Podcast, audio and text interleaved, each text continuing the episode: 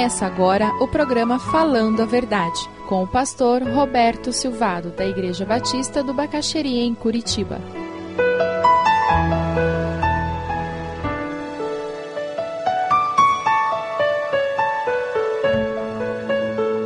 Eu gostaria que nós começássemos a refletir sobre maldição hereditária ou cultura familiar. Malaquias 4, 5, 6 nos diz ele fará com que os corações dos pais se voltem para seus filhos e os corações dos filhos para seus pais. Do contrário, eu virei e castigarei a terra com maldição. A cultura familiar serve para agregar as famílias, para fortalecer os laços familiares, as características da nossa família, as tradições que nós temos, os valores que nós temos alimentam a identidade da família.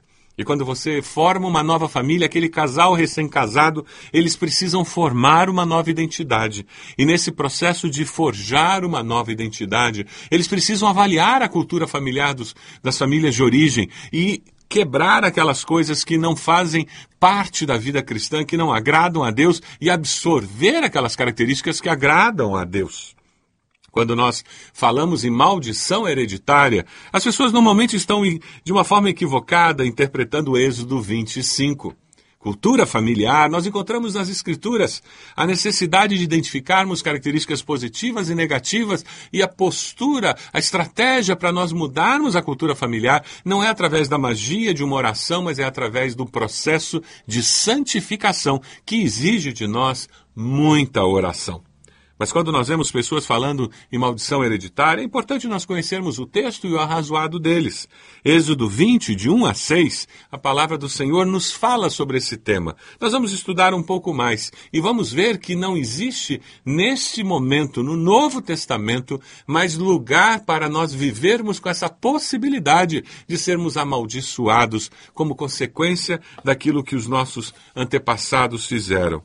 Mas, pelo contrário, o Deus que nós servimos é o Deus que tem misericórdia para até mil gerações daqueles que me amam e guardam os meus mandamentos. É muito importante nós entendermos a diferença dessas duas expressões. Quando as pessoas interpretam Êxodo 20, de 1 a 6, falando sobre maldição hereditária, elas inter interpretam esse texto de uma forma equivocada. O texto diz o seguinte: E Deus falou todas essas palavras: Eu sou o Senhor, o teu Deus, que te tirou do Egito, da terra da escravidão. Não terás outros deuses além de mim. Não farás para ti nenhum ídolo, nenhuma imagem de qualquer coisa no céu, na terra ou nas águas debaixo da terra. Não te prostrarás diante deles, nem lhes prestarás culto culto, porque eu, Senhor, o teu Deus, sou Deus zeloso, que castigo os filhos pelos pecados de seus pais até a terceira e quarta geração, daqueles que me desprezam. Mas trato com bondade até mil gerações aos que me amam e obedecem os meus mandamentos. Os defensores da maldição hereditária interpretam equivocadamente esse texto, pois desprezam uma das regras básicas de hermenêutica, que é a análise dos contextos. Esse texto deve ser analisado à luz dos versículos anteriores e posteriores. O texto diz que Deus é zeloso e que visita a iniquidade dos pais nos filhos até a terceira e quarta geração daqueles que me aborrecem. Comentaristas do Torá diz que isso acontece quando os filhos continuam praticando a iniquidade de seus pais, pois os filhos não devem seguir o mau exemplo dos pais, depois de conhecer as suas consequências. O versículo 6 de Êxodo 20 é muito esclarecedor, porque logo depois de dizer a iniquidade dos pais nos filhos até a terceira e quarta geração daqueles que me aborrecem, a palavra de Deus nos diz misericórdia até mil gerações daqueles que me amam e guardam os meus mandamentos. Terceira e quarta geração, mil gerações. A interpretação feita pelos adeptos da maldição hereditária é equivocada, pois não conseguem entender que a intenção do autor é ensinar através do contraste que o amor de Deus é infinitamente superior às punições que Deus pode trazer.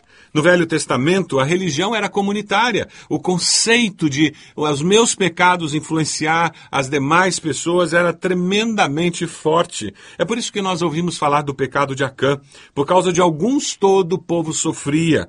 No Novo Testamento, o foco da religião, da fé, é individual. Cada um responderá por si mesmo diante de Deus. Ananias e Safira pecam mentem para Deus, mentem para a comunidade de fé, mentem para o Espírito Santo e eles sofrem as consequências. A igreja continua. Jesus nos liberta de toda a maldição da lei. Aleluia! Jesus nos liberta de toda a maldição da lei. Gálatas 3,13 nos diz Cristo nos redimiu da maldição da lei, quando se tornou maldição em nosso lugar, pois está escrito: Maldito todo aquele que for pendurado no madeiro. Em Cristo não existe mais condenação. O grande, eterno desígnio de Deus é universal e envolve toda a criação. No que diz respeito ao homem, o propósito divino consiste em abençoar todas as famílias da terra. Gênesis 12, de 1 a 3. Segundo o apóstolo Paulo, isso se cumpre atualmente em todo aquele que está em Cristo. Maldições estavam legitimadas pela lei de Moisés para disciplinar Israel. A lei teve seu tempo de vigência e já foi superada pela aliança da graça, na qual Deus nos justifica dos nossos pecados por meio da fé em Cristo Jesus. Gálatas 4, 4 e 5, o apóstolo Paulo nos diz: Vindo, porém, à plenitude do tempo, Deus enviou seu filho, nascido de mulher, nascido sob a lei, para resgatar os que estavam sob a lei, a fim de que recebêssemos a adoção de filhos. Todo verdadeiro crente em Jesus está isento de qualquer maldição legitimada pela lei mosaica. Isto foi ensinado em Gálatas 3, de 8 a 14. Ora, tendo a Escritura previsto que Deus justificaria pela fé os gentios, preanunciou o Evangelho a Abraão. Em ti serão abençoados todos os povos, de modo que os da fé são abençoados com o crente Abraão. Todos quantos, pois, são das obras da lei, estão debaixo de maldição. Porque está escrito: Maldito todo aquele que não permanece em todas as coisas escritas no livro da lei para praticá-las. E é evidente que pela lei ninguém é justificado diante de Deus, porque o justo viverá pela fé. Ora, a lei não procede de fé, mas aquele que observar os seus preceitos, por eles viverá. Cristo nos resgatou da maldição da lei, fazendo-se ele próprio maldição em nosso lugar, porque está escrito: Maldito todo aquele que for pendurado em madeiro, para que a bênção de Abraão chegasse aos gentios em Jesus Cristo, a fim de que recebêssemos pela fé o Espírito prometido. A palavra deixa claro que os que estão em Cristo estão sob a bênção, prometida e destinada tanto a Abraão como a todas as famílias da terra. Todas as famílias têm cultura, todas as famílias têm dimensões positivas e negativas na sua cultura. Quando nós nos tornamos adultos e constituímos a nossa família, temos que avaliar a cultura familiar de onde nós viemos para absorver aquilo que agrada a Deus e rejeitar aquilo que não agrada a Deus. Maldição hereditária tem um grande problema teológico. Não é confirmado pelas Escrituras e mais coloca a postura da pessoa no, no âmbito da magia, porque nós temos que fazer aquela oração, e aquela oração, de preferência com aquele missionário ou pastor, aí sim, aquela oração vai quebrar, com magia, toda aquela escravidão que eu tinha. E na realidade eu perco de vista que na vida cristã o que acontece comigo é processo, o processo chamado de santificação, quando eu me separo para Deus. O texto que equivocadamente tem sido muito usado é Êxodo 20, de 1 a 6, particularmente o versículo 5. Sou Deus zeloso que castiga os filhos pelos pecados de seus pais, até a terceira e quarta geração daqueles que me desprezam.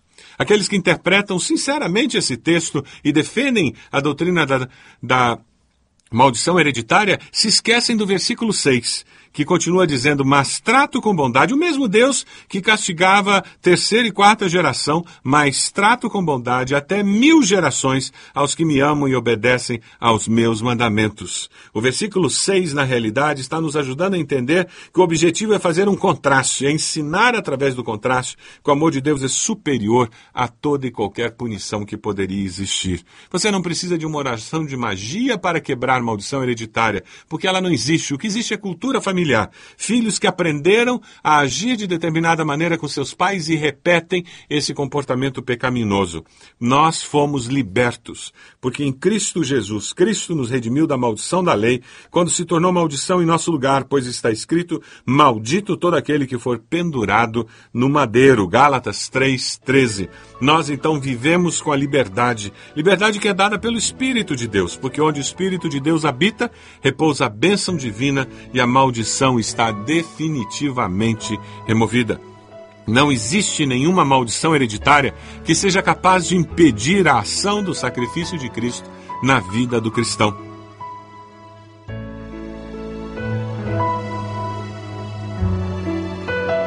Se você deseja adquirir a mensagem que acabou de ouvir, ligue para 41 3363 0327. Mencione o título ou o dia da mensagem e envie um e-mail para vida@ibb.org.br.